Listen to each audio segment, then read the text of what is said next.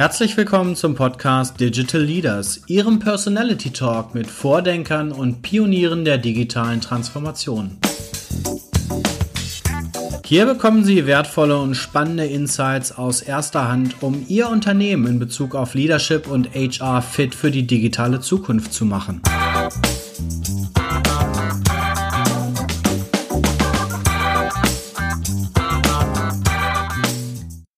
So, im Podcast Digital Leaders spreche ich heute mit Simon Dückert. Simon ist Gründer der Cognion Akademie, die sich mit dem Thema Wissensmanagement beschäftigt und ist Reisebegleiter für lernende Organisationen im 21. Jahrhundert. Habe ich das so richtig zusammengefasst, Simon? Ja, das passt, genau. Also angefangen haben wir mal unter dem Label Wissensmanagement, aber mittlerweile steht sozusagen diese Guide-Rolle, Organisationen zu helfen, lernende Organisationen zu werden im Mittelpunkt. Mhm.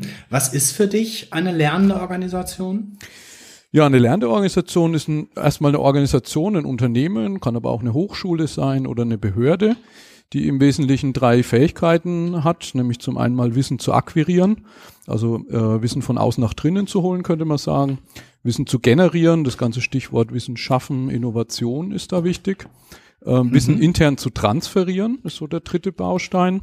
Und ganz wichtig, das eigene Verhalten auf Basis von neuen Erkenntnissen zu verändern. Also mhm. lernen tue ich ja erst dann, wenn ich eine Erfahrung gemacht habe oder ein neues Wissen geschaffen habe und dann auch hinterher irgendwas anderes mache oder sich herausgestellt hat, mein Verhalten ist so sinnvoll, es stabilisiert sich. Ne, erst das ist der wichtige Schritt, um dann wirklich eine lernende Organisation zu sein und nicht nur Erkenntnisse anzuhäufen, aber immer wieder das Gleiche zu tun. Ja, also ein bisschen ähnlich wie beim Menschen, der ja auch äh, sich neues Wissen aneignet. Dann dauert es natürlich eine gewisse Zeit, bis sich Verhalten verändert. Da werden wir sicherlich auch beim Thema Lernos nochmal drüber sprechen. Deswegen ist das ja auch etwas, was sich über mehrere Wochen erstreckt. Bei Organisationen dauert es wahrscheinlich noch viel länger, kann ich mir vorstellen. Von daher sag du doch mal ein bisschen äh, nochmal was zu dir als Person. Wer bist du? Was machst du? Und was ist vor allem das, was dich so antreibt? Ja, also ich habe, ähm, ich komme aus Schweinfurt, bin verheiratet, eine Tochter, habe ursprünglich mal Elektrotechnik studiert mit dem Schwerpunkt digitale Nachrichtentechnik. Dort sehr früh angefangen im Fraunhofer Institut für integrierte Schaltungen zu arbeiten. Das ist da, wo MP3 herkommt, sage ich immer. Mhm. Ähm, äh, bin da halt sehr früh auch mit so Themen wie Podcasting äh, zusammengekommen und habe im Studium neben Elektrotechnik Philosophie studiert. Ähm, nicht abgeschlossen, aber im Nebenfach immer begleitend, was mich halt zu diesen ganzen epistemologischen Themen und philosophischen Themen gebracht hat. Äh, und in dem Fraunhofer Institut war es damals so, dass wir in der Zeit, wo ich dort war, sehr stark gewachsen sind. Und ähm, das Fraunhofer-Modell so ist, dass die Mitarbeiter von der Uni kommen, einen Fünfjahresvertrag haben und dann in die Wirtschaft gehen. Und das hat uns was beschert, was wir Wissenssägezähne genannt haben. Also mhm. jemand arbeitet sich in ein sehr komplexes Thema ein, kennt es dann nach eineinhalb Jahren gut, ist da produktiv, äh, ist dann aber irgendwann auch wieder weg. Wir haben bestimmte Stellen eine Weile nicht wieder besetzen können. Ja, und wenn dann ein neuer Mitarbeiter kommt, stellt man fest, dass ähm, der bestimmte Räder neu erfindet, die gleichen Fehler wieder macht. Und wir haben uns damals ein bisschen umgeguckt. Neben uns saß der Lehrstuhl für künstliche Intelligenz. Die hatten ein Verfahren, das nennt sich Knowledge Engineering, um Wissen von Experten auf Maschinen zu übertragen, also so KI-Systeme. Und das haben wir dann so ein bisschen abgewandelt, um quasi den Wissenstransfer von impliziten Wissen, Erfahrungswissen von Mensch zu Mensch zu befördern. Das nennt sich bis heute Expert Debriefing, ne, wo es dann darum geht, wenn Mitarbeiter in Ruhestand gehen, die Firma verlassen, die Stelle wechseln, im Sabbatical sind, quasi Wissen zu bewahren. Äh, hatten das dann auch mit dem Lehrstuhl für KI auf der Notec vorgestellt, das ist so eine Wissensmanagement-Konferenz 1998. Audi war damals gerade im Aufbau einer internen Wissensmanagement-Abteilung und die haben gesagt, Mensch, sowas brauchen wir auch. Äh, und dann haben wir angefangen, mit der Abteilung zusammen Projekte zu machen, erst aus diesem Uni- und Fraunhofer-Kontext. Und 2001 haben wir das dann als Firma Cogneon Akademie ausgegründet. Ähm, der Name kommt so ein bisschen daher, cognoscere ist erkennen in Latein und Neon äh, im Griechischen neu. Also mhm. so die Idee, wir müssen eigentlich Organisationen no, ganz neu denken für die Wissensgesellschaft im 21. Jahrhundert. Mhm. Ja, spannend. Was ist so der Grundgedanke dahinter, der dich antreibt, ausgehend von dem, dass du selber festgestellt hast, Organisationen haben häufig Schwierigkeiten damit, das Wissen auch zu halten? Naja, also wenn man mal so ganz global galaktisch draufschaut, würde ich sagen, ähm, muss man nur die Tagesschau abends gucken, um zu sehen, dass wir halt global sehr viele äh, Wissens- und Lernprobleme haben, die einfach entscheidend sein werden, wie es äh, uns selber noch, aber eben auch zukünftigen Generationen hier auf dem Planet geht. Und äh, das ist, glaube ich, schon mal allein Antrieb genug zu sagen, äh, wie lernen wir denn äh, umzugehen mit Klimawandel, mit Migrationsbewegungen, mit globalen Wettbewerb, Hypercompetition, solchen Themen. Mhm. Das klingt vielleicht für den einen oder anderen ein bisschen abstrakt, wenn man das jetzt so runterbricht über Regionen, Städte, Organisationen bis zum Individuum. Na, dann kann man natürlich auch sagen, äh, heutzutage ist der Umgang mit Wissen und Lernen in so einer Organisation entscheidend darüber, ob ich erfolgreich bin. Erfolgreich heißt erstmal, äh, ob ich überlebe, ne? also ob mhm. ich als Organisation in 20, 30 Jahren noch da bin. Ne? Äh, gleichzeitig auch natürlich, wenn man an Besitzer von Organisationen denkt oder an Shareholder, denen Anteile der Organisation gehören, ob die Organisation Geld verdient.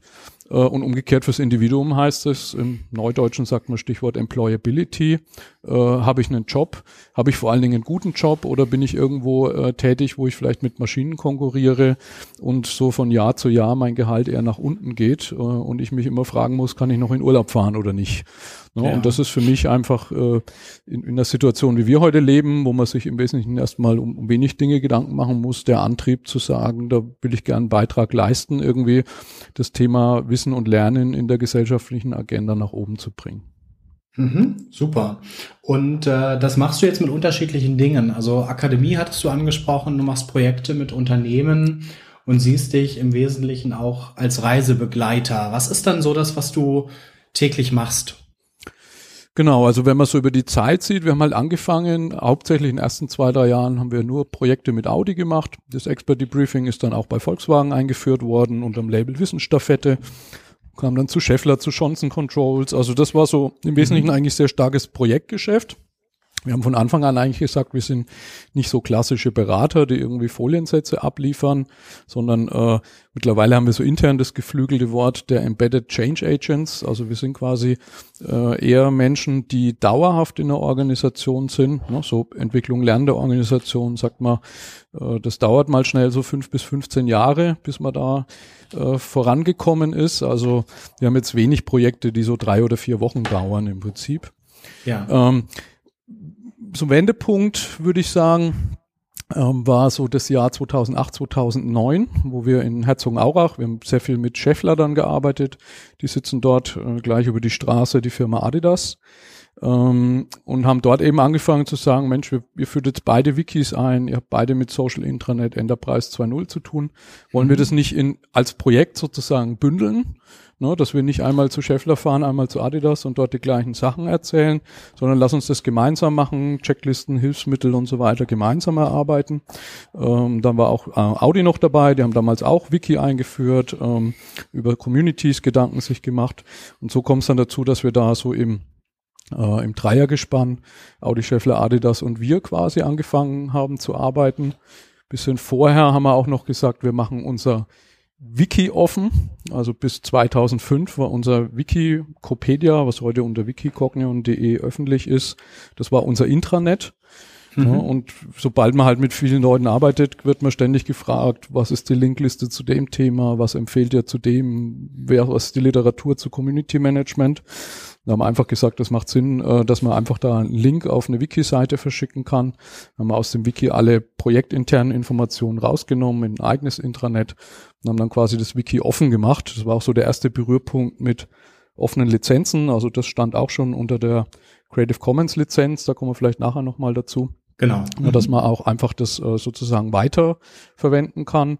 Und dieses Vierergespann von Projekten war dann auch die Ausgangsbasis, dass wir in 2012 angefangen haben, die sogenannten Bench Learning Projekte ins Leben zu rufen. Das sind Projekte, die jährlich laufen, wo so zehn Unternehmen drin sind und wo wir uns in einem Zeitraum von ähm, ja, Februar in der Regel bis Oktober oder November immer ein Thema schnappen und das dann in so fünf Besuchen äh, bei den Firmen äh, uns das anschauen, Themen identifizieren, am Nachmittag in so einem Barcamp-Modus arbeiten. Mhm. Und einfach so das, was man vielleicht unter dem Label Co-Creation äh, tituliert, ne? gemeinsam an Inhalten arbeitet, Dinge nicht selber macht, ne? wo äh, Harald von euch äh, zum Beispiel dabei ist, die Anja, die Steffi. Mhm aber auch Daimler, die Telekom, äh, Scheffler, also so die Akteure eigentlich seit damals. Ja, super.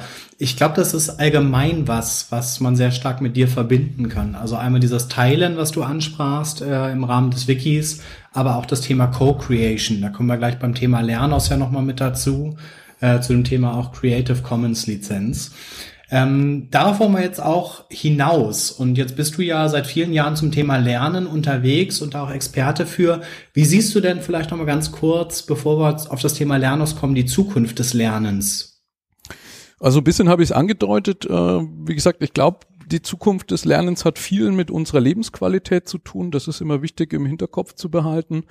Ähm, wenn man jetzt so ein bisschen auf die nähere Zukunft äh, schaut, glaube ich, ist wichtig, äh, Lernen in den Köpfen der Leute rezupositionieren, nenne ich es mal.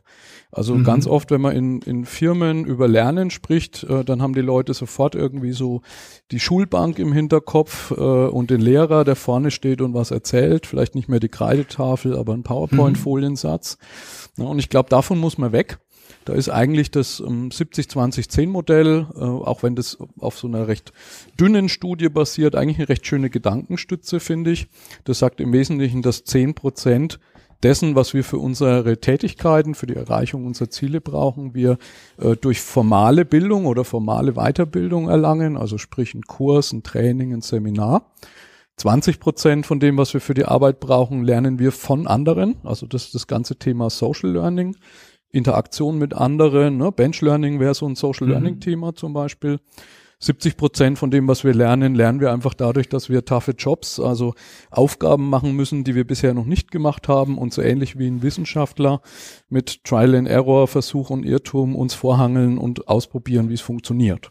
Also so gesehen werden die Wissensarbeiter in Organisationen, könnte man sagen, so kleine Wissenschaftler, die mit wissenschaftlicher Methode voranschreiten. Und dort hat man natürlich dann genau Methoden wie Communities of Practice, also ich vernetze diese Wissensarbeiter oder Working Out Loud, die bauen Netzwerk untereinander auf, schreiben über ihre Ziele, ihre Fehler, was sie rausgefunden haben, ne, um das zu unterstützen. Und das ist, glaube ich, in Organisationen, du hast nach der Zukunft des Lernens gefragt, mhm. wichtig von diesem Blick, Lernen ist der Weiterbildungskatalog im Intranet, wo ich mir ein Seminar aussuche, hin zu. Das Seminar habe ich in Zukunft auch noch, aber diese 20 und die 70 Prozent muss ich eben auch zusätzlich unterstützen. Ja, sehr interessant. Die ähm, Svenja Hofart war neulich im Podcast beim Frank Eilers und hat auch gesagt, Lernen wird immer noch sehr stark so mit Classroom assoziiert und äh, was für sie wichtig ist, ist eigentlich die persönliche Entwicklung. Und die, das nehme ich jetzt bei dir mit, wird in Zukunft viel stärker durch Social Learning, Peer Learning stattfinden können und vielleicht auch müssen als in der Vergangenheit. Genau.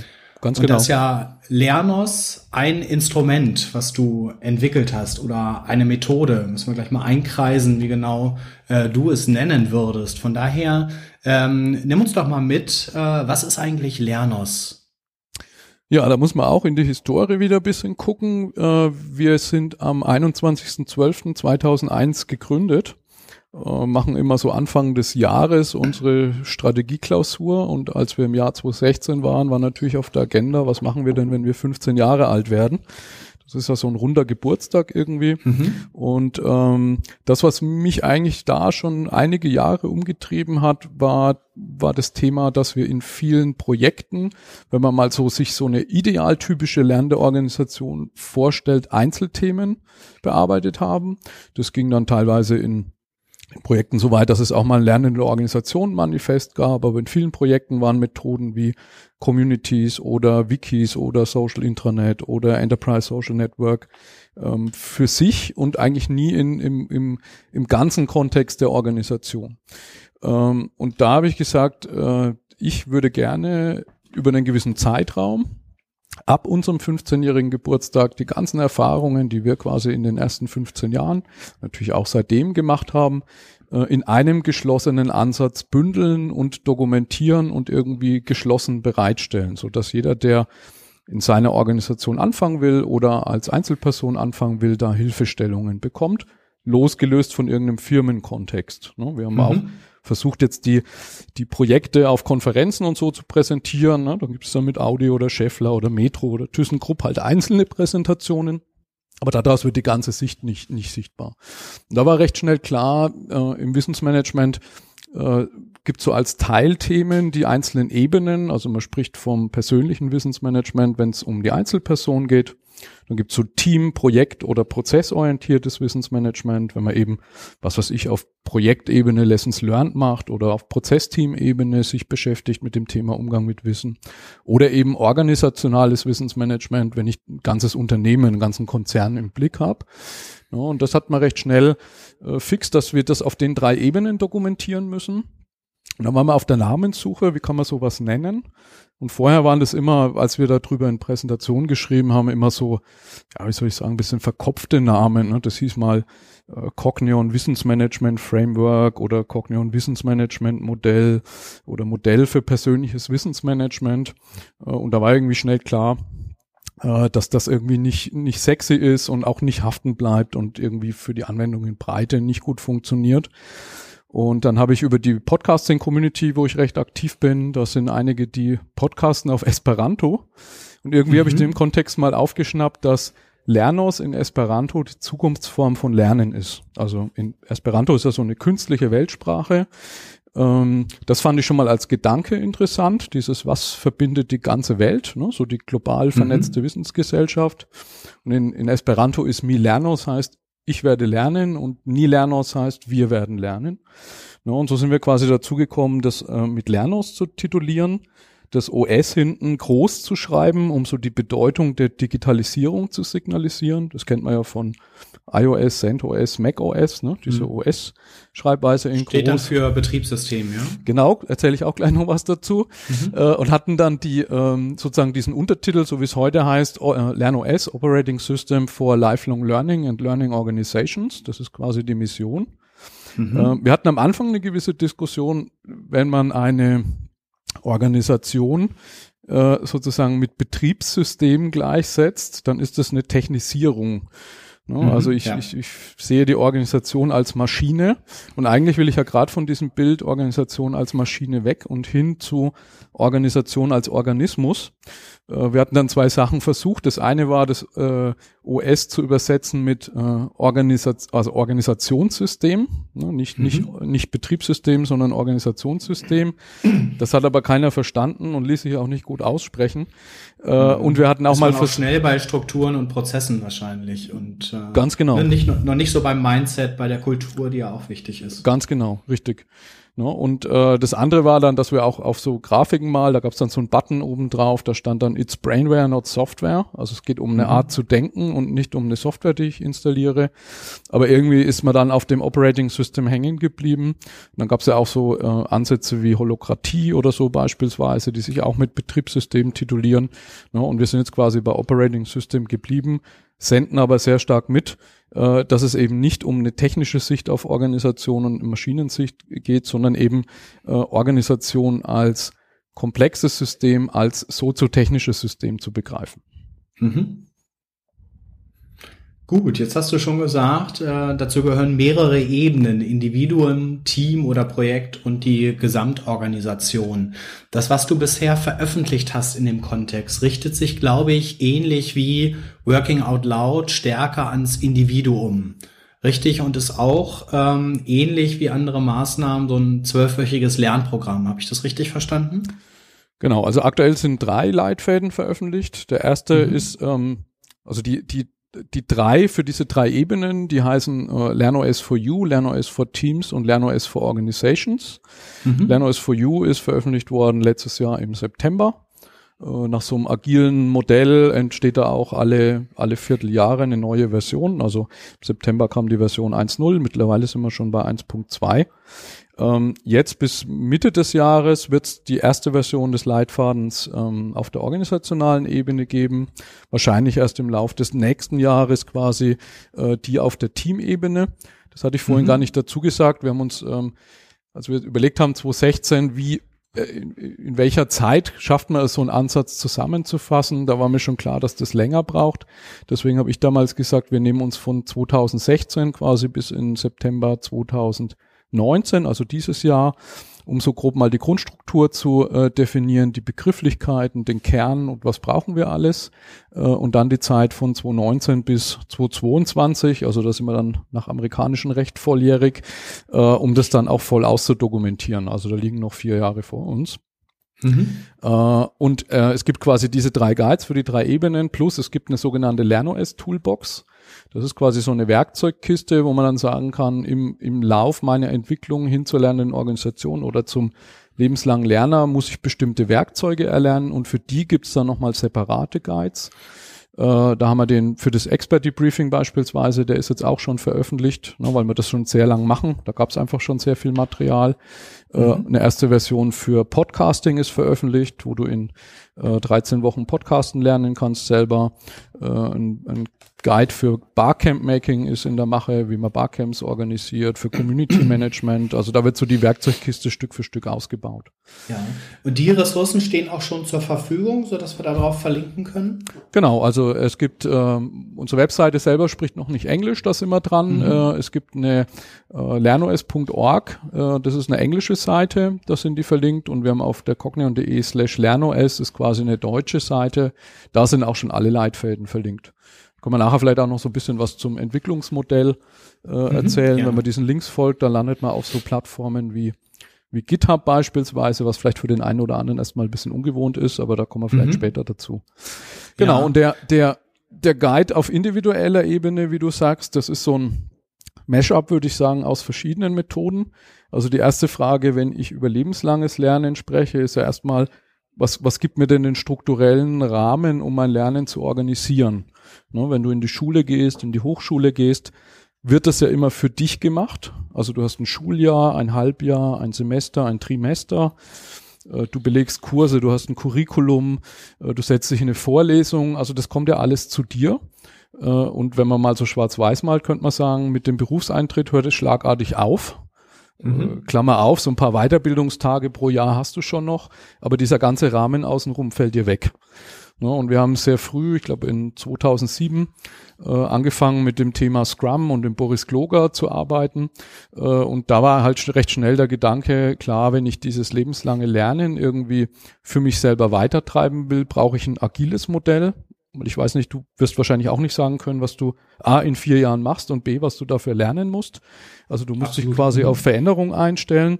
Ne, und da kam quasi der Gedanke her, erstmal in sogenannten Lernaus-Sprints Mhm. Äh, so einen agilen äh, Lernzielplanungsprozess zu haben. Also du steckst dir selber für einen Sprint ein Ziel, verfolgst es.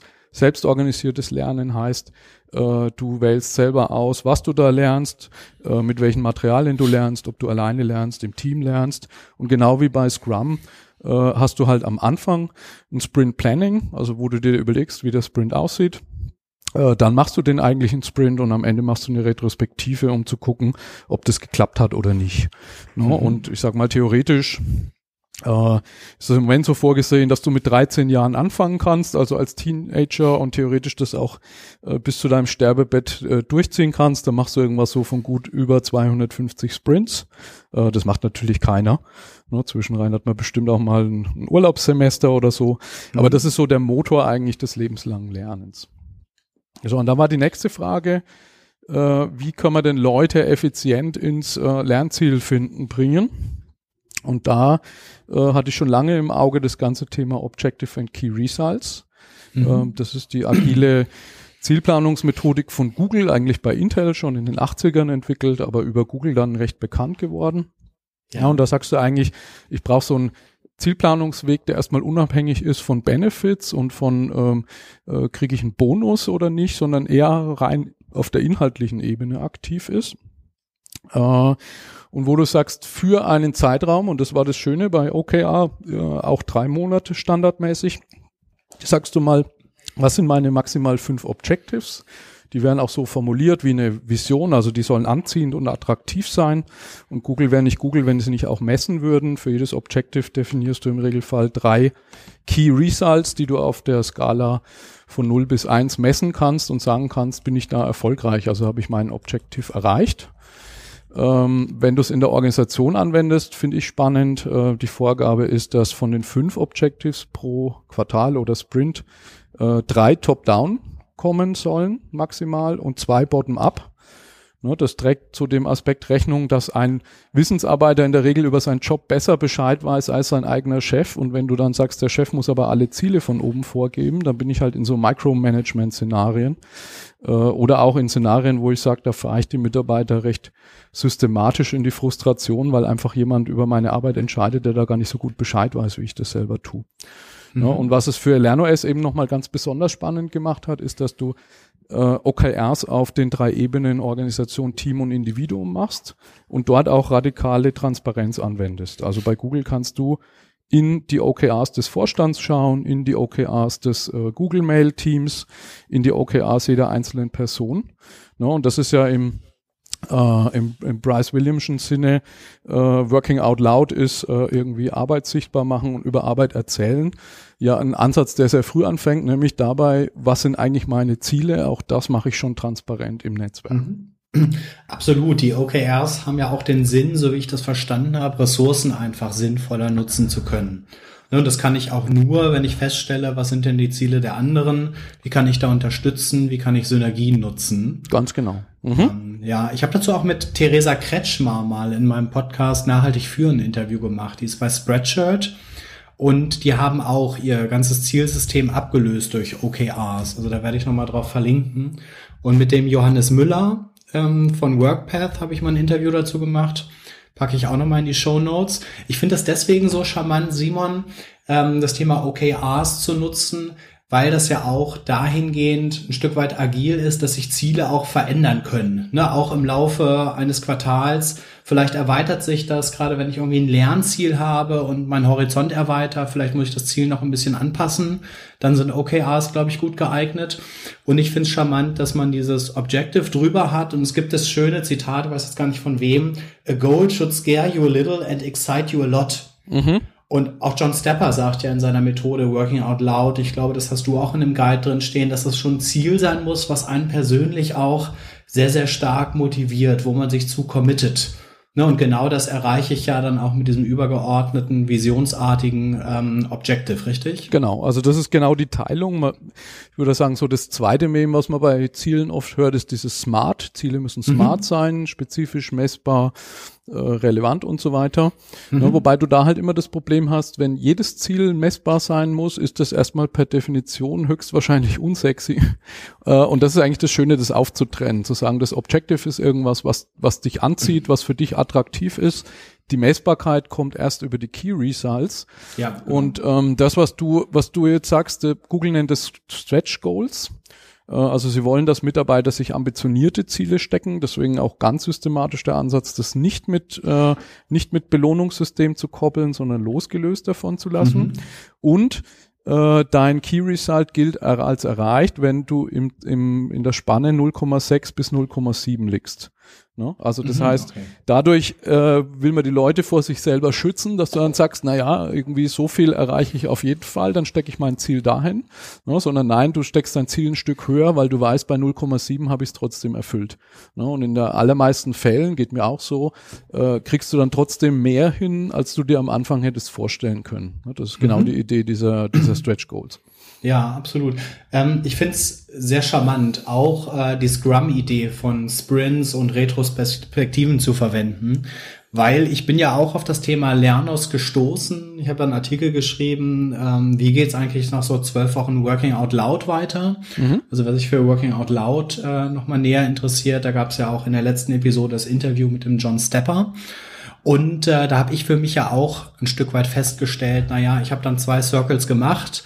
Die Inhalte werden natürlich zum Teil auch redundant irgendwann. Ne, und es ist einfach die Frage, wie geht es weiter? Und deswegen finde ich die Idee gut, gleich von vornherein das so anzulegen, dass man eben sagt, naja, nach dem Sprint kommt eben der nächste und ich habe immer ein etwas anderes Ziel und die Inhalte bauen dann auch sinnvoll aufeinander auf, beziehungsweise ähm, ich habe eben nicht so viel äh, Redundanz auch da drin ähm, indem ich eben diese, diese agilen Methoden auch nutze. Das fand ich sehr, sehr spannend. Vielleicht kannst du auch noch mal sagen, wie Lernos sich noch von anderen Methoden wie Working Out Loud gibt's ja oder Isabelle de Klerk entwickelt da glaube ich auch was. Von WorkPath gibt's auch was. Wie sich das abgrenzt von anderen Dingen, was Lernos sozusagen unique macht. Genau, ich würde vielleicht vorher nochmal, weil wir haben jetzt quasi von den Bestandteilen auf der individuellen Ebene zwei von vier, nämlich Scrum mhm. und OKR. Ähm, bleiben wir vielleicht gleich bei Woll.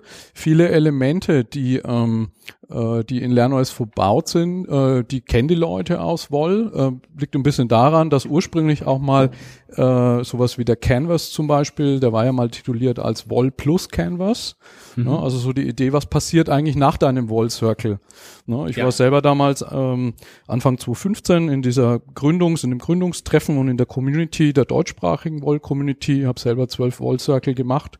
Und wie du sagst, du machst natürlich nicht fünfmal äh, quasi die gleichen Übungen hintereinander, sondern irgendwas muss dann danach kommen. Ne? Du machst es vielleicht für dich selber äh, ein bis zweimal und mhm. das finde ich auch sehr gut, das Übungsset, gerade um Leute, die mhm. halt bisher nie was weiß ich, offen im Netz geblockt haben oder mit Wikis gearbeitet haben. Also so diese Late Majority, ne? vielleicht Leute, die mhm. jetzt erst mit sozialen Netzwerken in Berührung kommen, um die halt ziemlich schnell in so einem geschützten Rahmen mal auf die richtigen Dinge zu bringen.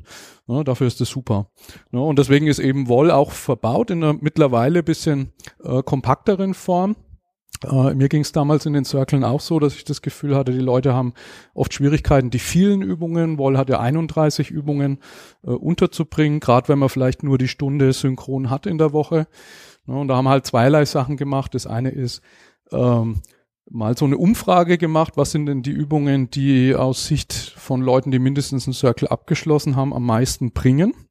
Mhm. Uh, und da sind wir auf so ein Set von elf von 31 Übungen gekommen, die glücklicherweise auch trotzdem aus meiner Sicht genau diesen Kern, nämlich äh, dieses äh, Making Your Work Visible and Narrating Your Work aus der Woll-Definition ähm, trotzdem umsetzen. Also da verliert man nichts.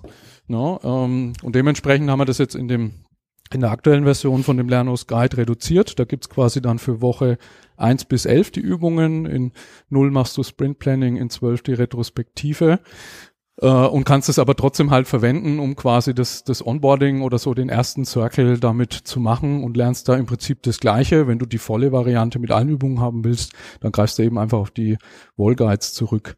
Na, das mhm. zweite, was wir noch aus dem Learning-Bereich eingeführt haben, ich fand es immer schade, ich habe viel Circle gemacht, wo dann zum Beispiel Führungskräfte drin waren, wo du immer das Problem hast, wie äh, kriegst du überhaupt die mal eine Stunde synchron zusammen? Und wenn du dann irgendwie ähm, zusammensitzt und schaust dir gegenseitig beim Briefe schreiben zu, dann hat sich das immer so angefühlt, Mensch, jetzt haben wir schon die Zeit zusammen äh, und die könnte man doch bestimmt im Dialog besser verwenden. Äh, deswegen haben wir in dem Guide noch ein Element eingeführt. Äh, Im Learning gibt es diese Methode Flipped Classroom oder Inverted Classroom, wo du sagst, die Leute machen eigentlich die Übungen vorher und du nutzt die synchrone Zeit dann, um die Ergebnisse zu besprechen oder auf Probleme einzugehen. Mhm. Ja, und dementsprechend ist das eben eine klare Empfehlung, dass du sagst, du nimmst dir mindestens zwei Stunden die Woche, äh, eine, um an deinen Übungen zu arbeiten. Das sind dann eh schon weniger, nur eine pro Woche. Und dann hast du quasi die Zeit im Circle, um dich auszutauschen. Mhm. Na, und die letzte, letzte Methode, das Getting Things Done, damit hat man eigentlich im persönlichen Wissensmanagement am längsten zu tun. Das Buch von dem David Allen äh, kommt ja schon aus dem Jahr 2001. Ich selber habe das kennengelernt hier auf dem Barcamp in Nürnberg 2006 vom Oliver Gassner.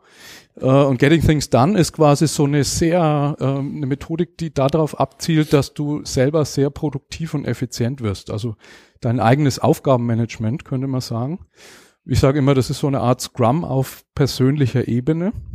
Mhm. No, ne? und äh, aus den Wallcirkeln, bei mir war es auch ab und zu so, da waren dann Leute drin, die gesagt haben, was, eine Stunde pro Woche, wo soll ich denn die Zeit hernehmen? Ne? und dann habe ich oft gesagt, ja, mach mal irgendwie ein Quartal Getting Things Done. Äh, und wie von Zauberhand wirst du wahrscheinlich schon im nächsten Quartal problemlos die Zeit übrig haben, weil du einfach so viel effizienter wirst. Ne? und dementsprechend war das auch keine Frage, das sozusagen mit zu verbauen, ne, dass du sagst, wenn dir deine Organisation zum Beispiel nicht wie Google eine 20% Zeit gibt, wo du sagst, naja, in der Zeit mache ich dann, äh, arbeite ich an meinem eigenen Lernziel, dann packst du das einfach selber an, äh, ziehst in deine Selbstorganisation Getting Things Done ein, schaufelst dir die Zeit frei und äh, musst natürlich dafür sorgen, dass dein Chef dich nicht gleich wieder überbucht mit anderen Sachen äh, mhm. und kannst die Zeit dann aber verwenden, um deinen Lernfreitag, Open Friday, wie auch immer zu machen. Ja, kannst du mal ganz kurz sagen, was sind so ein, zwei äh, zentrale Elemente von Getting Things Done? Ja, also der David Allen sagt immer, äh, unser Kopf ist gut, Ideen zu haben, aber nicht sie zu halten. Also die Grundidee ist sozusagen, äh, alles, was du zur Organisation brauchst, aus deinem Kopf rauszubekommen und auch nicht in irgendwelchen wilden äh, Post-it-Notes und Moleskine-Büchern mhm. zu haben, äh, sondern du hast kann ich dir auch den Link, gibt, gibt so ein ganz zentrales Schaubild. Äh, du machst mhm, ein Weekly gerne. Review, äh, wo du sozusagen mal alles zusammensammelst, was auf dich als Wissensarbeiter eingeprasselt ist.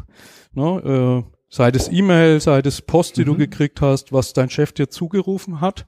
So, und dann durchläufst du einen Prozess und sagst, was ist das für ein Ding? Äh, ist es actionable? Also muss ich damit was tun? Wenn nicht, gibt's drei Fragen.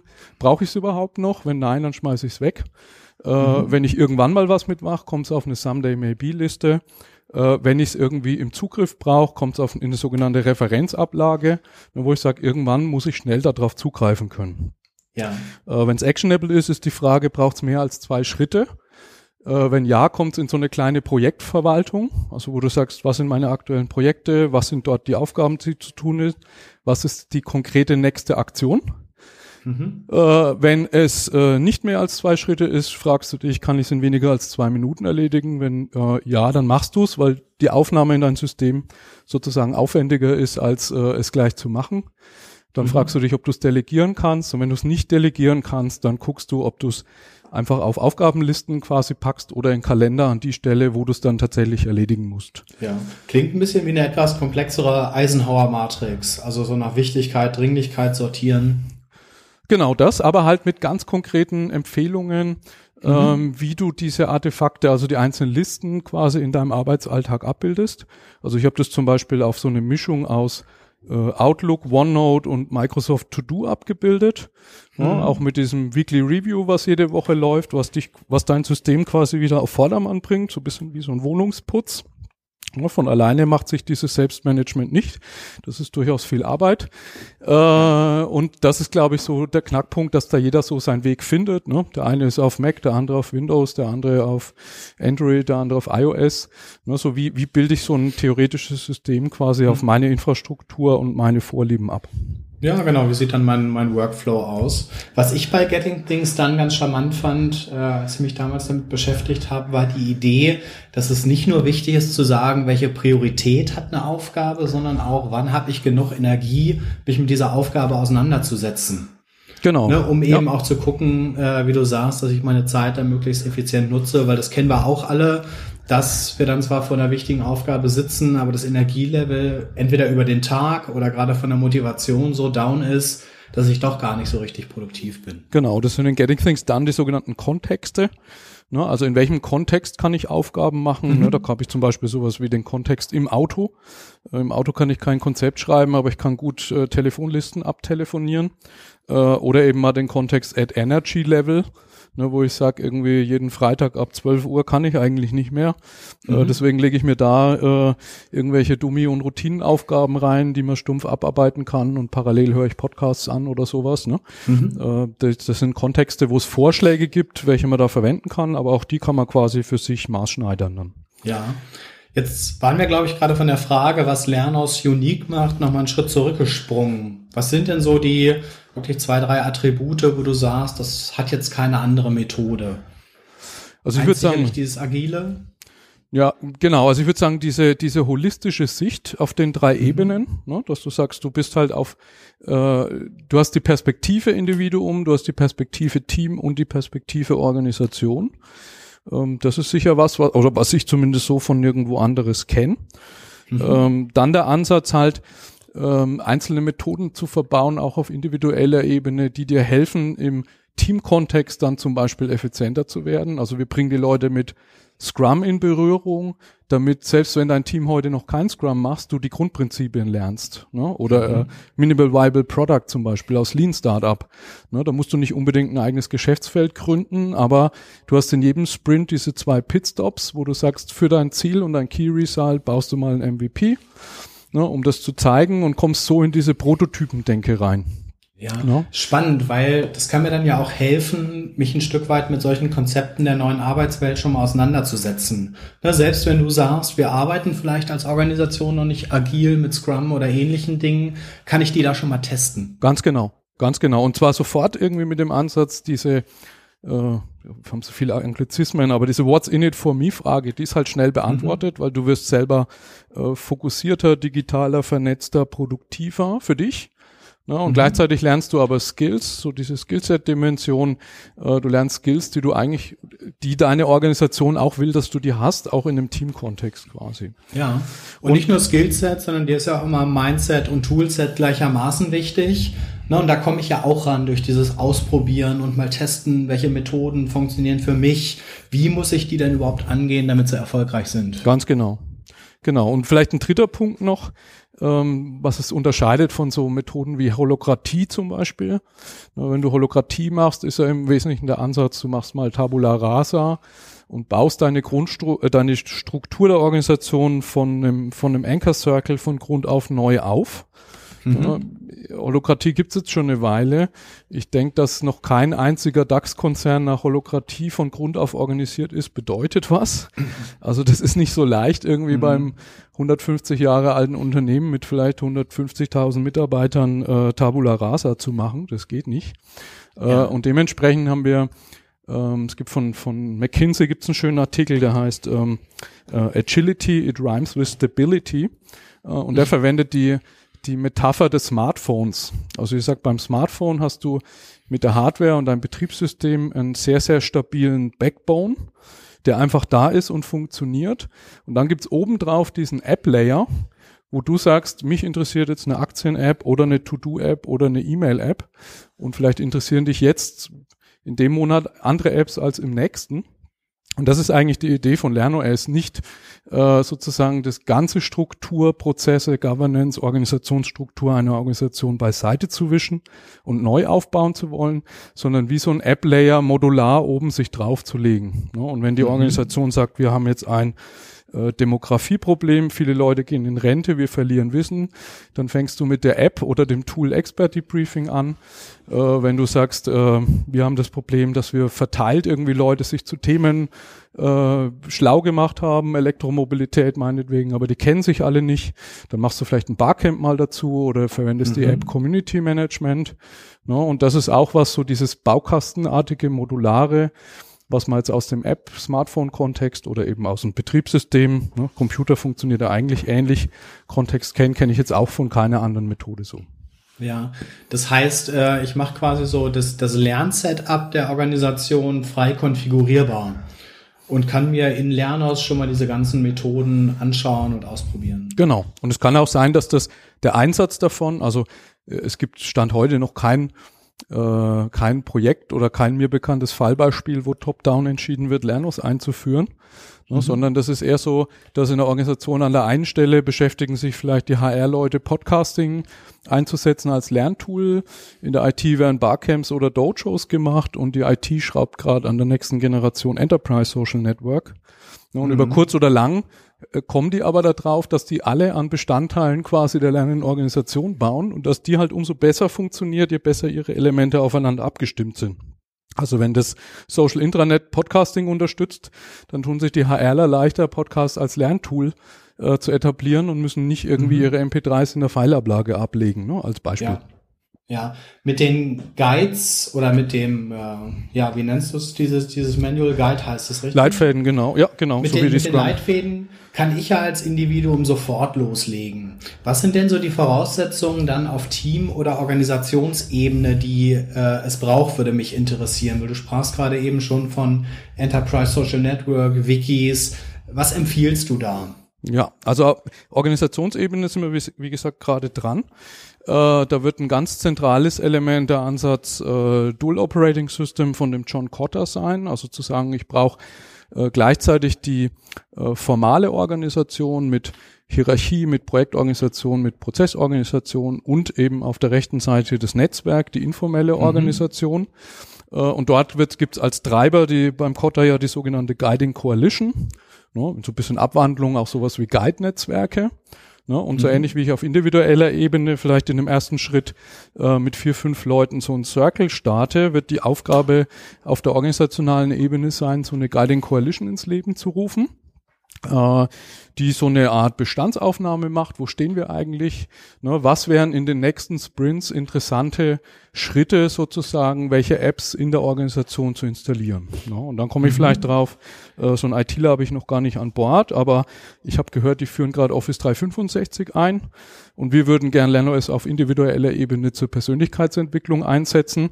Ne, und dann tut man sich da zusammen und sagt, Mensch, diese Kombi aus Microsoft Teams und OneNote ist eigentlich ziemlich cool für die Circle. Ne, wollen wir da nicht zusammenarbeiten, um über ein, zwei Sprints sozusagen das in der Organisation zu etablieren?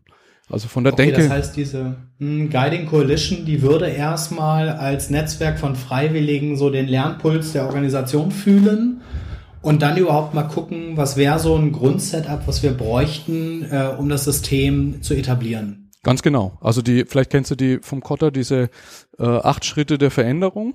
Mhm, äh, Sense of Urgency. Ganz genau. Und die hat er in dem Papier und auch dem Video und dem Buch Accelerate äh, sozusagen adaptiert auf ein Zeitalter, wo wir kontinuierlichen Wandel haben, mhm. ne, wo er sagt, es braucht halt äh, viele Change Agents, nicht nur wenige. Ne, da bin ich äh, mhm. äh, bei, bei Guide-Netzwerken wie bei euch zum Beispiel, also viele mhm. sind eher Tausende und nicht nur 20. Ja. Ähm, äh, und ich brauche eben auch, ich brauche diesen Aspekt, was ist denn diese, dieses große Thema, was gerade mhm. drängt? Mhm. Äh, wie kann ich da Low-Hanging Fruits erreichen? Also wie komme ich Schritte voran? Ne? Und das kann ich ja genau auch in dieser Sprint-Logik, also was ist unser Objective fürs nächste Jahr, aber was sind die Objectives auch für die nächsten Quartale, was ist da realistisch? Ne, da ist halt dann das Objective nicht ein persönliches, sondern ein Ziel, was diese Guiding Coalition hat für die lernende Organisation. Also unser Ziel mhm. ist es, im nächsten Sprint Infrastruktur zu schaffen, äh, um, bleiben wir beim Podcasting, äh, Podcasting zu ermöglichen.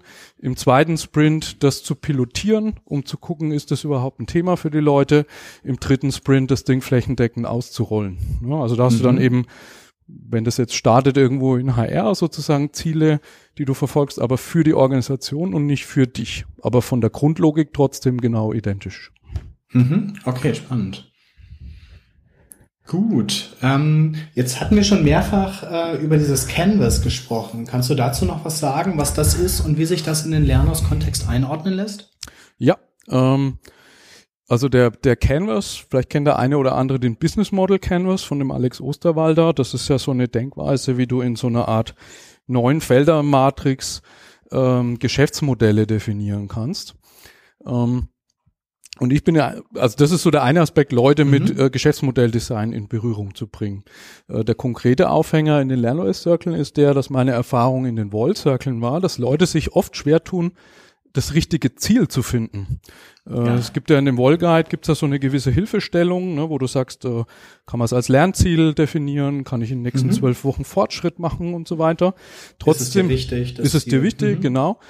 Äh, Trotzdem hatte ich Circle, wo Leute teilweise in Woche vier noch unsicher waren, was ist denn eigentlich mein Ziel? Mhm. So, und äh, da hatte ich dann überlegt, aus diesem Expert-Debriefing-Kontext, da hat man halt so verschiedene Bereiche, die man mit jemand durchgeht, wenn man Wissensbewahrung macht. Also zum Beispiel, was sind denn meine Rollen? Was sind denn meine Tagesaufgaben? Was sind meine Projekte? Was sind meine Themen und Fähigkeiten, die mich umtreiben. Ne, und das mhm. ist eigentlich genau die linke Seite des Canvas. Ne, in den Feldern sich mal zu überlegen, was stehen denn in den nächsten Monaten für Projekte, Aufgaben, äh, Tätigkeiten, Themen an und ergibt sich daraus ein Ziel. Ne? Und das ist das Ziel, das Objective quasi, ist in der Mitte des Canvas.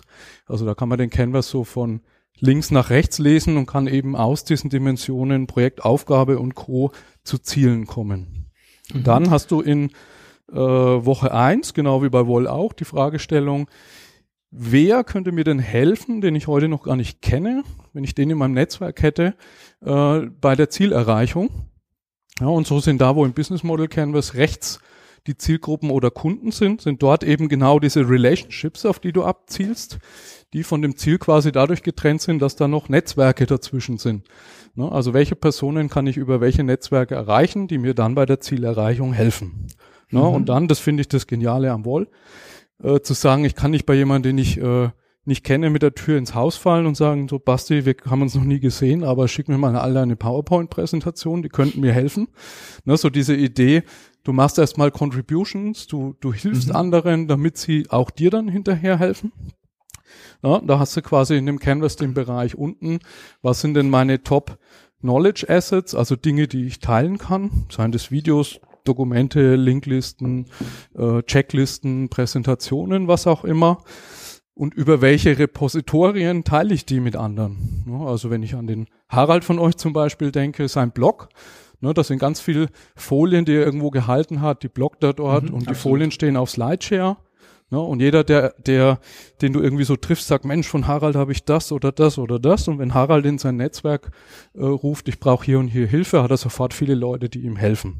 Ne? Und das ist ja. so der dritte Teilbereich quasi des Canvas, der einen dann an den einzelnen Stellen im Circle einen unterstützen soll, sich über die Fragestellungen, die in den Übungen eben aufkommen, Gedanken zu machen. Mhm. Also ist das Canvas so ein bisschen äh, der Leitfaden, der mir hilft, strukturiert auch mein Ziel zu finden und das Netzwerk, was mir hilft, das Ziel zu erreichen. Ganz genau. Und auch bisschen mhm. in dieses visuelle Denken, visuelle Management reinzukommen. Mhm. Ne, wer äh, so mit Toyota sich mal beschäftigt hat, im, im Toyota Produktionssystem gibt sowas wie so A3-Reports, ne, wo ich quasi Projekte auf einem A3-Blatt ja. beschreibe. Ne, und das ist ein ähnlicher Effekt so dieses rechte, linke Gehirnhälfte. Das eine denkt eher in, in, in Text und fortlaufenden PDF-Text. Die andere Hälfte ist eher durch, durch grafische Dinge und kreative mhm. Dinge getriggert. Ne, warum so Mindmaps, äh, Canvas äh, und so weiter eben da eine Hilfestellung sein können. Mhm. Ja, spannend. Was sind denn jetzt so die ersten Erfahrungen in der Anwendung? Wofür eignet sich Lernos sehr, sehr gut? Wofür ist es vielleicht auch nicht geeignet oder wo stößt es an Grenzen? Also ich kann jetzt hauptsächlich aus den Erfahrungen berichten, die ich selber gemacht habe, weil wir ja mhm. Äh, diese ganze Veröffentlichung und Weiterentwicklung so neben unserem Projekt Tagesgeschäft machen. Also wir haben ja mhm. keinen, ähm, wie soll ich sagen, kein Betrieb, äh, wo täglich 20 Circle starten und wir eine Langzeitstudie machen können.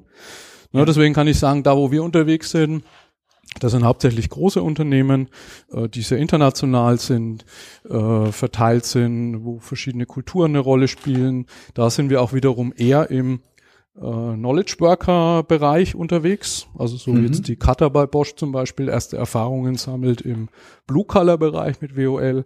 Da haben wir noch gar nichts gemacht.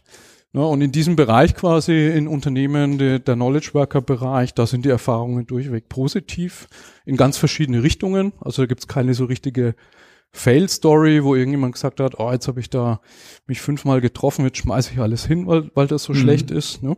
Äh, man merkt, die Leute kommen auf unterschiedliche Geschmäcker. Die einen steigen auf einmal dann total tief in Getting Things Done ein, die anderen fangen an, Scrum in der Abteilung zu treiben, äh, die anderen versuchen irgendwie ihren Strategievorstand zu überzeugen, OKR zu machen. Also da gibt es so mhm. ganz verschiedene Entwicklungspfade von dort. Äh, und das, wo, was für mich im Moment hochspannend ist, weil dafür passt, glaube ich, noch nicht gut, ist dieses, ähm, wie kriege ich das allgemeinsprachlich erklärt? Ähm, wir haben eine gewisse Community, die LernOS im Kontext von Volkshochschulen oder Volkshochschulverbänden einsetzt. Äh, mhm. und dort habe ich ja mit sehr breiter Bevölkerungsschicht zu tun. Also da kann prinzipiell ja jeder hinkommen. Und der David Allen, der hat, ähm, und da kam halt auf uns recht schnell Feedback zu, Mensch, ihr erklärt da irgendwas, wir können uns schon vorstellen, dass das in so einem Großkonzern die Leute verstehen, aber unsere Zielgruppe versteht es nicht. Mhm. Ja, und dann hat der David Allen, so vor zwei Jahren haben die angefangen, äh, er und zwei Lehrer zusammen das Buch Getting Things Done for Teens zu schreiben. Also für Teenager, nicht für Teams, mhm. sondern für Teenager. Äh, und da ist so die Zielgruppe ab 13 Jahre. Und das Spannende fand ich, die Grundmethodik ist dort exakt identisch äh, beschrieben wie im eigentlichen Buch. Nur äh, die Beispiele und die Begrifflichkeiten, die er verwendet, sind eben auf Teenager getrimmt. Ja, und da sind wir jetzt eben mit äh, Leuten wie dem Karl Damke, der im Volkshochschulkontext unterwegs ist, dem Martin Lindner, dem Thomas Mandl äh, vom Bayerischen Volkshochschulverband äh, dabei zu gucken, dass so nach und nach dieser ganze Konzernslang daraus verschwindet und die Texte, die Guides halt, man könnte es nennen, barrierefrei werden, ne? dass jeder, egal aus ja. welchem Kontext er kommt, wenn Lernen für ihn wichtig ist, er versteht, was man da von ihm will. Ist aber ja. Stand heute noch nicht so. Also wenn man das liest, wird man feststellen, dass da noch viel Begriffe drin sind, die man noch deutlich, also entweder erklären muss oder deutlich vereinfachen kann.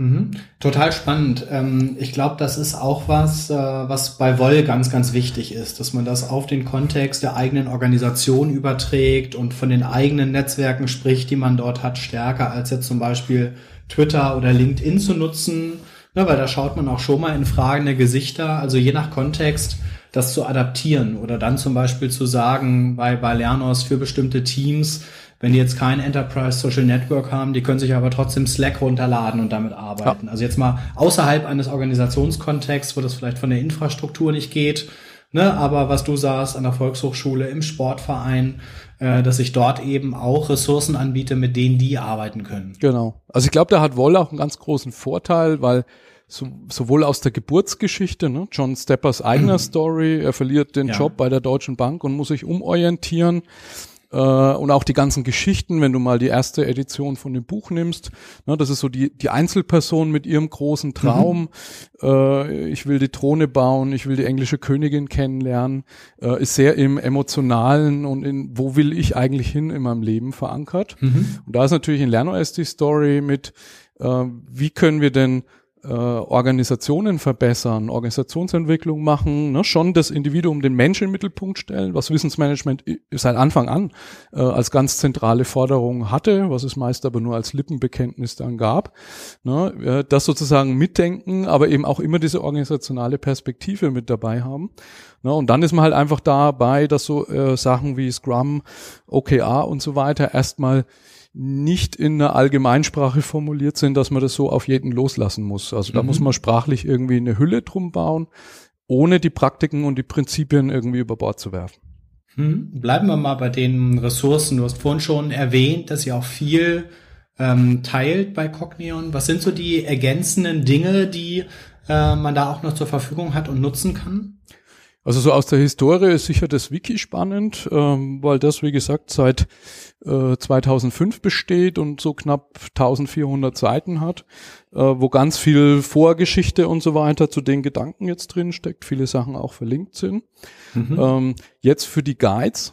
Ähm, also wir haben einfach gesehen bei dem Wiki, das taugt, um Leuten mal einen Link zu schicken, dann schaut mal was nach. Aber jemand nutzt es nicht so als Selbststudium, weil es fehlt so dieser Anleitungsteil, ne? diese konkrete Call to Action. Äh, nimm dir jetzt das nächste Quartal, such dir vier andere Leute, mach dieses Programm. So ist das Wiki mhm. nicht. Ne? Und deswegen mhm. haben wir gesagt, das muss eher so didaktisch äh, aufgebaut sein, die Leitfäden. Äh, und dann haben wir lang hin und her überlegt, wie man das technisch macht. Ich meine, naheliegend und vielleicht auch einfacher wäre gewesen, man macht das als Google Doc, da können alle drauf schreiben und so. Äh, aber das war uns ein bisschen zu ähm, langweilig und nicht visionär genug, könnte man sagen. Äh, vor allen Dingen, wenn du halt daran denkst, dass du äh, nicht unbedingt nur ein lineares Dokument draus machen willst, sondern mhm. vielleicht auch mal äh, ein E-Book, ein Audiobook sind wir gerade am experimentieren, ne? so automatische Vertonung und solche Geschichten. Und gleichzeitig haben wir gesagt, alles spricht von digitaler Transformation, aber äh, keiner wagt sich mal ran, irgendwie auch ein bisschen zu coden oder in die Welt der Softwareentwickler einzutauchen. Na, und da war halt die Entscheidung dann nahe, dass wir äh, die ganzen Quellen auf GitHub verwalten, was eigentlich ein ähm, Software-Repositorium ist, wo ich in verteilten Teams an äh, Software arbeiten kann. Ne, mhm. Dass wir ähm, Markdown als Sprache verwenden, um die Texte zu schreiben. Das ist so eine Art mhm. vereinfachtes HTML, was man eben sehr schön in die Versionsverwaltung bringen kann. Äh, dann ein Tool verwenden, nennt sich Pandoc, mit dem man dann aus dem Markdown ganz verschiedene Zielformate macht. Also wir können quasi auf Knopfdruck äh, PDF, Word-Dokumente, Wiki, E-Books, äh, Kindle, Reader, Webseiten und so weiter generieren. Ne, was wichtig ist, wenn die Guides mal viel werden, weil da willst du nicht mit der Hand irgendwie Sachen aus dem Google Doc umkopieren, ähm, wo du eine Produktionskette hast, die maschineller Übersetzung zugänglich ist. Also der äh, Lernos Guide for You ist komplett in Englisch geschrieben und mit Machine Translation übersetzt. Äh, 50 Seiten dauern 20 Sekunden und haben eine Nacharbeit wow. im Moment mhm. von eineinhalb Stunden. Ne? Mhm. Also da ist man dann auch sehr schnell, äh, neue Sprachversionen quasi dann zu erzeugen. Ähm, genau, und da ist quasi jetzt so dieses cognion.de slash lernos beziehungsweise lernos.org ist so ein äh, Frontend, also so ein so ein Einstiegspunkt, wo ich zu diesen Quellen komme. Wenn ich da so ein bisschen in die Tiefe gehe und sage, Mensch, der hat doch gesagt, alle Grafiken liegen im Quellformat vor. Wie kriege ich die denn jetzt, um das Wording an meinen Sprachgebrauch anzupassen? Dann lande ich eben genau in dieser GitHub-Welt und muss mich da ein bisschen mhm. mit auseinandersetzen, um eben digitale Skills zu lernen. Über das ich wische auf einer App herum hinaus. Mhm. Spannend. Und es gibt auch ein Event, was demnächst geplant ist. Vielleicht magst du da noch ein bisschen was zu erzählen. Genau, also man weiß das so aus diesen ganzen Open Source Communities, äh, die arbeiten schon sehr verteilt. Ne? Wir haben mit Connect eine Community-Plattform. Ursprünglich war mal die LernOS User Gruppe eine Gruppe in, äh, in dem Messenger Threema, äh, nicht Threema, äh, Telegram. Ja, mhm. Wobei, wenn da die einen diskutieren über OKR und die anderen über GitHub, dann wird es schnell unübersichtlich. Also da haben wir mit Connect quasi eine anständige Community-Plattform etabliert. Aber jede Community braucht eigentlich auch mindestens einmal im Jahr, besser zweimal, einen physischen Ort, sich zu treffen. Und ich habe in einem der Webcasts zur Veröffentlichung der neuen Version, gibt's immer so einen Webcast, äh, mal in einer Abschlussfolie drinstehen gehabt, wir denken drüber nach, in 2019 ein und in Klammern stand virtuelles Barcamp zu LernOS zu machen. Äh, da war noch die Idee, das mit TriCAD, also mit so einem 3D System, so ähnlich wie Second Life quasi virtuell zu machen, weil wir jetzt hier bei uns in der Akademie nicht 100 Leute war so die Zielmarke beherbergen können. Und da kam von den Pilotanwendern der, der Alex von der Lebensversicherung 1871 und hat eine Telegram-Nachricht geschrieben und hat gesagt, wenn du dafür eine Location brauchst im Zentrum von München, eine U-Bahn-Station vom Hauptbahnhof entfernt, dann melde dich. Und es hat keine fünf Minuten gedauert, dann habe ich mich gemeldet und habe gesagt, meinst du das ernst? Äh, er hat gesagt, ja, dann haben wir im Januar, 16. Januar eine Ortsbegehung gemacht und da war schnell klar, dass das quasi perfekt geeignet ist, um jetzt mal so ein äh, als Testevent so ein LernOS-Camp am 25. Mhm. Juni in München zu machen. Ähm, das ist auch verlinkt von den ganzen Orten. Also wer auf die cognion.de slash LernOS geht, da findet man das. Gibt es auch noch Plätze, aber wie gesagt nur 100. Also allzu lang sollte man sich nicht Zeit lassen. Äh, und dort haben wir im Wesentlichen äh, so vier Stränge, könnte man sagen. Das eine ist früh nochmal Impulse. Also der Johannes zum Beispiel von WorkPath, den du vorhin erwähnt hast, der macht den Impuls zu OKR. Die mhm. Petra Hock von Audi macht den Impuls zu Working Out Loud. äh, ich mache so einen Impuls zu LernOS übergeordnet. Der Tobias von Siemens macht den Impuls zu Getting Things Done. Und was haben wir vergessen? Äh, Scrum, genau, der Heinz Eretkamps von Agilin äh, macht den Impuls zu Scrum. Das ist so am Vormittag. Und dann haben wir so Community Assemblies, also das sind äh, fixe Tische über den ganzen Tag, wo man sich zu einem Thema austauschen kann. Ne, wo der Leonid Lessner vom Firmenfunk, kennst du vielleicht? Äh, ja, absolut. Der mhm. macht da eine Firmenfunk-Assembly, gleichzeitig ein Podcaster-Tisch, wo wir auch den Podcasting-Guide mhm. weiterentwickeln wollen. Äh, der Harald von euch macht eine VUCA Rockers Assembly dort. Äh, wir werden zur Expert Debriefing eine Assembly haben, also das findet so im Plenumsbereich statt. Äh, und dann gibt's quasi parallel selbstorganisierte Sessions, so ähnlich wie bei Barcamps. Da kann man jetzt auch schon Ideen einreichen. Die, die besonders gut zu LernOS passen, kuratieren wir in einen Track vor. Also einer ist dann vorbelegt und die anderen tun wir ah, am Tag mhm. selber quasi im Barcamp-Modus pitchen, ja, damit man einfach auch noch so ein bisschen auf die äh, Wünsche der Teilnehmer eingehen kann. Mhm. Äh, was wir auch machen ist, zu dem Camp den sogenannten äh, LernOS-Beirat ins Leben zu rufen. Also das sind Organisationen, die jetzt quasi dran sind oder überlegen, LernOS zu implementieren und auch in die äh, Entwicklung sich einzubringen, mit Ressource oder mit Ideen. Mhm. Ähm, da gibt's im Moment vier Stück. Die, die Lebensversicherung, die der Host ist, 111871. Äh, SAP ist mit an Bord, die Datev ist mit an Bord und seit Anfang der Woche auch Myborn Wolf. Ähm, und da wird's dann quasi nach dem Camp, mit dem Camp wird es das erste Beiratstreffen geben und nach dem Camp quasi in regelmäßigen Abständen, das quartalsweise im Moment geplant, Videokonferenzen, wo man einfach mit den Nutzern und den Anwendern drüber spricht, äh, was fehlt noch, was passt nicht von der Formulierung, äh, welcher Guide sollte als nächstes kommen, kommt erst Barcamp mhm. oder kommt erst Community Management, das werden wir auch mit dem Camp starten. Mhm. Also bindest du die äh, Community sehr intensiv in die Weiterentwicklung und auch Priorisierung der Development Roadmap ein? Ganz genau. Also ich bin halt seit äh, seit immer kann man sagen, also seit dem C64 eigentlich großer Anhänger der ganzen Open Source Bewegung, habe da selber viel profitiert, äh, habe mit Linux angefangen, als man das noch auf Disketten irgendwie umständlich selber installieren musste äh, und kenne dem entsprechend halt die ganzen Mechanismen hinter äh, Community-getriebenem Open Source ganz gut. Ne? Mhm. Und was man halt durchaus mittlerweile eben nicht nur auf Software anwenden kann, sondern äh, in der Podcasting-Community entstehen so auch Leitfäden, Wikibooks zu Podcasting, äh, aber auch einfach Leute einzubinden, im Sinne von Feedback zu weiterer Produktentwicklung zu geben. Die, die tun vielleicht nicht mal äh, an dem Guide mitschreiben, aber durch diesen offenen Ansatz, durch dieses Signal macht mit, bringt euch ein, schickt uns auch die Word-Version mit Kommentaren. Wir versuchen das mit umzubauen. Entsteht eben dieser Spirit, dieser Co-Creation Spirit, wo man sagt, da arbeiten halt alle dran, dass es besser wird insgesamt. Super, äh, dass es besser wird insgesamt. Alle arbeiten dran, ist ein äh, schönes Schlusswort, würde ich sagen. Ich habe gleich noch eine Abschlussfrage. Äh, lass mich kurz nochmal checken, ähm, ob wir alles haben. Also wir haben über Lernos mal gesprochen als Methode für Individuum, Team und Organisation im 21. Jahrhundert zukunftsfähiges Lernen, zukunftsfähige Organisation zu bauen. Äh, wir haben mal über die ganzen Methoden gesprochen, wie Scrum, Getting Things Done, die dort mit einzahlen, haben auch mal geguckt, äh, was ist der Unterschied zwischen den einzelnen Leitfäden, die ich habe, und dem Canvas, mit dem ich idealerweise starte. Äh, haben, glaube ich, zwei, drei Ausflüge gemacht, auch in die Welt von, von Kotta beispielsweise oder David Allen. Ähm, auch mal abgegrenzt, was Lernos besonders macht. Was ist äh, vielleicht noch eine Frage, auf die du gern antworten würdest, die ich jetzt noch nicht gestellt habe, Simon? Gibt es da noch was? Ja, da gibt's noch vieles. Ich weiß nicht, ob man nicht, äh, wenn man sozusagen sagt, man hat, wir haben jetzt schon mal so die, die Historie von 2.1 bis heute zusammengefasst, nicht den einen oder anderen Zuhörer oder Hörerin schon erschlagen haben.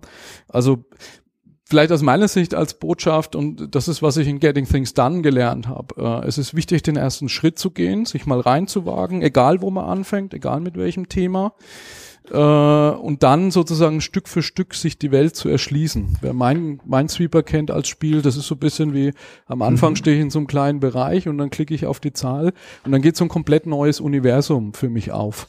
Ne? und so fühlt sich eigentlich für mich an, seit dem Studium, seit den philosophischen Themen, äh, der Weg in Richtung auf der einen Seite Technologie, auf der anderen Seite Organisationsentwicklung. Da gehen immer neue Lernfelder auf und ich glaube, das ist was, was einen einfach schult.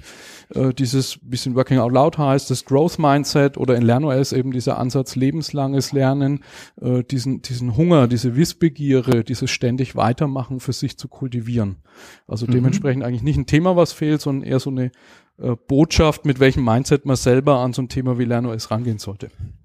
Das schließt auch den roten Faden zu deiner Vorstellung, wo du gesagt hast, du hast angefangen, Philosophie zu studieren, nicht beendet. Und das ist wahrscheinlich auch schon die philosophische Frage, ob man das jemals beenden kann. ne, genau wie diese Lernreise. Wahrscheinlich nicht, nee. Ich bin auch lang schon im Chaos Computer Club, da sagt man auch, die Voraussetzung, guter Hacker zu werden, ist ein abgebrochenes Informatikstudium. Also du musst halt, äh, du musst irgendwie die Denkweisen kennenlernen, du musst äh, Hunger haben, da reinzugehen. Am Ende auf das, Le auf das Zeugnis des Abschluss Klar, ich weiß, es gibt Jobs, da kommst du nicht rein, ohne die zu haben. Äh, mhm. Ich persönlich glaube, äh, sozusagen für sich selber diesen, diesen Wissenshunger, diese Lernbegierde zu behalten, das ist viel wichtiger als ein Abschluss. Super. Abschließende Frage an dich. Äh, du hattest vorhin auch schon gesagt zum Thema Getting Things Done. Du hast dir ein gutes Setup gebaut aus Outlook, OneNote, To Do.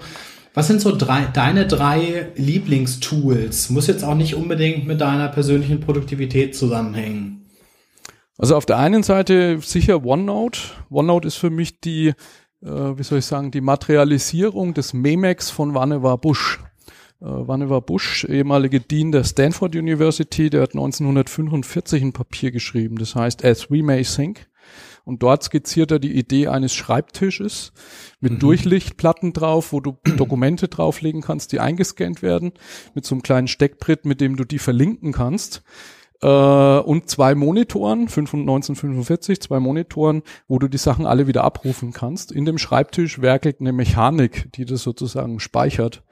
Äh, und für mich ist genau der, der äh, OneNote sozusagen der Memex. Es ist so mein Memory Extender, mein externes Gehirn, wo ich versuche, alles irgendwie zu speichern.